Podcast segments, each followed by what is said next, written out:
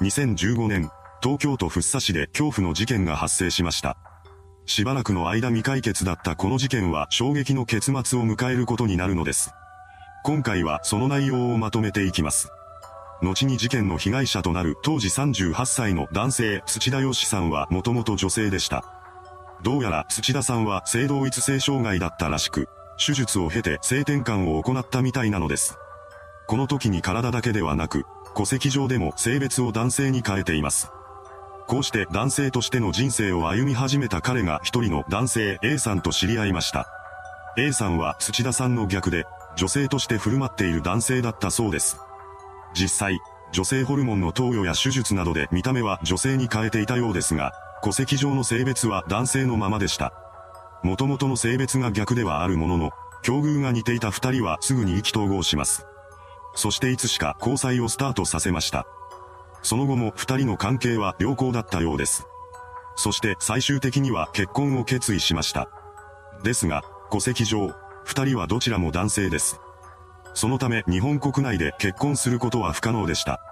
そこで彼らは入籍の代わりに養子縁組を結ぶことにしたそうです。年齢の通りに年上の土田さんが養親で、年下の A さんが養子になりました。こうして二人は親子関係になったわけですが、それはあくまでも形上でのことであり、本人たちの間では夫婦関係という認識になっています。実際、土田さんは周囲の人々に対して A さんのことを奥さんと話していました。そのようにして結婚生活が始まったのです。しかし、二人の関係は徐々に悪くなっていきます。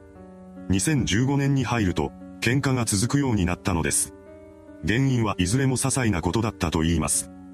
それでも、回数が重なると喧嘩の内容もエスカレートしていきました。2015年8月、喧嘩の中で激高した土田さんが A さんに飛びかかり、彼女の首を絞め上げたのです。そこで A さんは警察に助けを求める通報を入れています。これを受けた警察は現場に急行し、その場で土田さんを現行犯逮捕しました。ただ、それで土田さんが裁判にかけられたりすることはなかったようです。おそらくは A さんが被害届を出さなかったのでしょう。実際、この一件がきっかけで二人が別れたりすることはありませんでした。喧嘩は重なっていたものの、お互いに嫌いになることはなかったと言います。A さん曰く、二人の関係は切っても切れないものだったそうです。しかし、そんな絆で結ばれていたはずの土田さんが突如としてこの世を去ってしまいます。しかも、その状況は悲惨なものだったのです。事件が起こったのは11月12日のことでした。この日の午前5時30分頃、A さんが東京都福生市に立つ自宅マンションに帰ってきます。この時、土田さんはまだ帰ってきていなかったみたいなのですが、ほどなくして彼も帰宅しました。こうして顔を合わせた二人は少しの間話をしてお互いの部屋に入っていきます。そしてそのまま眠りにつきました。A さんが目を覚ましたのは午後4時30分頃だったようです。そこで彼女は携帯を確認し、再び目を閉じました。次に A さんが目を覚ましたのは1時間後の午後5時半です。この時家の中に人の気配がなかったため、彼女は土田さんがどこかに出かけたのかもしれないと思っていました。ですが、自分の部屋から出るといつも彼が使っているカバンが置きっぱなしになっていることに気がつきます。A さんは不思議に思いながらも風呂に入るためにタオルを取りに行こうとしたそうです。そうして彼女が部屋の中を移動していると和室の中で土田さんが倒れていることに気がつきます。しかも、その状況はあまりに異常でした。恐ろしいことに、土田さんは顔を血だらけにした状態で頭から青色のビニール袋をかぶって倒れ込んでいたのです。この光景を目にした A さんは慌てて携帯電話を取りました。そして119番通報を入れています。彼女は、父が頭から袋をかぶり、血だらけで倒れていると説明しました。このやりとりの中で事件性を感じた消防職員は警察にも連絡を入れています。そこで警視庁福生署員も現場に急行することになりました。警察官や救急隊員が現場に到着した時点で土田さんはすでに死亡していたようです。発見された遺体の状態は明らかに異常でした。恐ろしいことに、顔の皮膚が全てなくなっていたのです。その一方で、顔以外には目立った外傷がありませんでした。警察は何者かが鋭利な刃物で土田さんを襲ったものだと推測して捜査に動き出します。そうして現場となった部屋の調査が始まったのですが、犯人につながるような痕跡は全くと言っていいほど残されていませんでした。凶器となった刃物は愚か、血痕すら発見することができなかったのです。また、争ったような跡も見られませんでした。同じ家の中で寝ている同居人に気づかれることなく犯行を遂行し、痕跡を残さずに姿を消した犯人。その正体は一体誰なのでしょうかこの謎に満ちた事件はマスコミも大々的に報じています。発見された遺体の状態が狂気じみたものだったことから猟奇殺人事件なのではないかと騒がれたのです。警察は詳しい死の状況を明らかにするため、土田さんの遺体を司法解剖に回しています。その結果、遺体は発見された時点で死後半日が経過していたことが判明しました。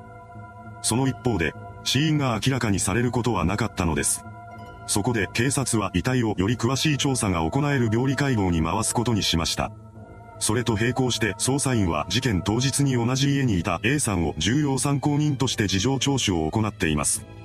しかし、A さんは起きたら死んでいたと話すだけで、後のことは何もわからないと説明しました。そうなると、あとは物的証拠を見つけるしかありません。警察は逃走後の犯人が現場近くで凶器などを捨てた可能性を考えてマンション周辺の捜索を行います。ですが、犯人につながる手がかりは一つとして見つかりませんでした。捜査本部は被害者の土田さんが何かトラブルを抱えていなかったか調べるため、彼の周辺者に対する聞き込み調査を実施します。その捜査範囲はどんどん広げられていきました。そこまでしても、犯人につながる情報は一切得られなかったのです。そんな中、病理解剖が終えられ、結果が出されることとなります。そうして明らかになった死因は薬物中毒によるショック死でした。驚くべきことに、顔の怪我は死因と全く関係なかったのです。このことにより、一層増して事件の謎は深まっていきます。それもそのはず、土田さんの体内から検出された致死量を超える成分はエチゾラムという睡眠薬に含まれるもので、これは普段から土田さんが服用していたものだったのです。さらに、以前から彼は A さんに対して自殺願望があるという旨のメールを送ったりしていました。ということは、彼の死は自殺だったのでしょうか。ですが、それでは顔の皮膚がなくなっていることに説明がつきません。そんな中で疑いの目を向けられたのは土田さんと A さんが飼っていたチワワと雑種の犬2匹でした。専門家の間で、この犬たちが土田さんの顔の皮膚を食べたのではないかという説が囁かれるようになったのです。もしそんなことが可能だとするのなら、確かに大方の謎には説明がつきます。そもそも犯人などいないのですから、痕跡が見つかることもないのです。とはいえ、それはあまりにも高等無形な話だとされました。しかし、こうした考えに対して専門家は反論を唱えたのです。その反論の内容は過去にも似た事例が確認されているというものでした。1997年、ドイツで自殺した男性の体の一部をペットであるジャーマンシェパードが噛みちぎってしまったという事件が確かに発生しているのです。これを受けた警察はペットの犬による死体損壊の可能性を考えて検証に乗り出します。その結果、犬の鼻に土田さんの血液が付着していたことが判明しました。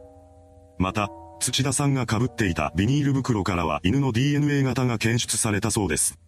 さらに、ビニール袋には引っかいたような跡が残されていました。こうした事実から、警視庁は次のような結論を導き出したようです。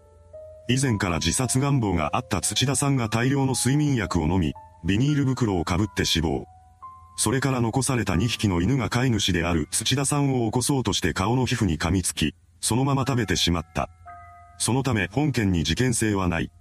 こうして捜査は終結させられたのですが、この結末に納得できない人も多くいたようです。確かに、違和感はまだ残っています。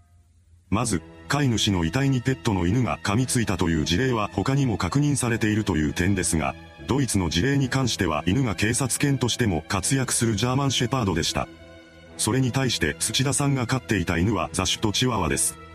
雑種がどの犬種を掛け合わせたものだったのかが明らかにされていないため、一概に差があるとは言い切れませんが、ジャーマンシェパードを超える凶暴性を持っている可能性は低いでしょう。では、なぜ犬の鼻に血がついていたのかという点ですが、これについては犯人によって襲われた後の遺体に顔をつけたりした可能性があります。また、仮に犬が皮を剥いだとするのなら、血痕を散乱させないというのは難しいはずです。